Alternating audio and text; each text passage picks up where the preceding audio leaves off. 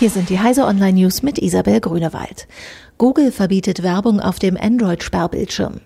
Google hat die Verträge für Apps im Play Store aktualisiert. Das vom weit verbreiteten Dateimanager ES-File populär gemachte Ersetzen des Sperrbildschirms von Android-Smartphones durch Werbung ist ab sofort untersagt.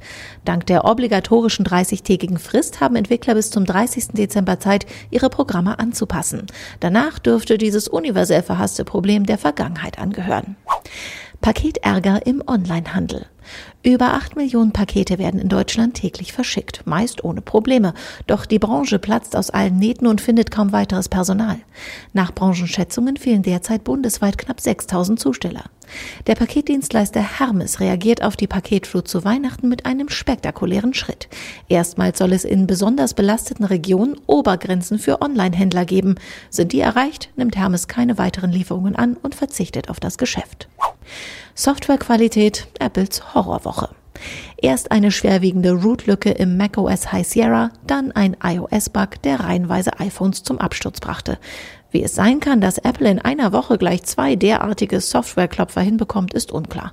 Der Konzern erklärte bezüglich der Root-Lücke, Sicherheit sei eine Top-Priorität bei jedem Produkt und man bedauere diesen Fehler sehr. Damit dies nicht nochmal passieren kann, werde man die Entwicklungsprozesse überprüfen. 100.000 Spieler fordern, Lucasfilm soll EA die Star Wars Lizenz entziehen. Der Ärger um das Vorgehen von Electronic Arts bezüglich der Mikrotransaktionen im Vollpreisspiel Star Wars Battlefront 2 ebbt nicht ab.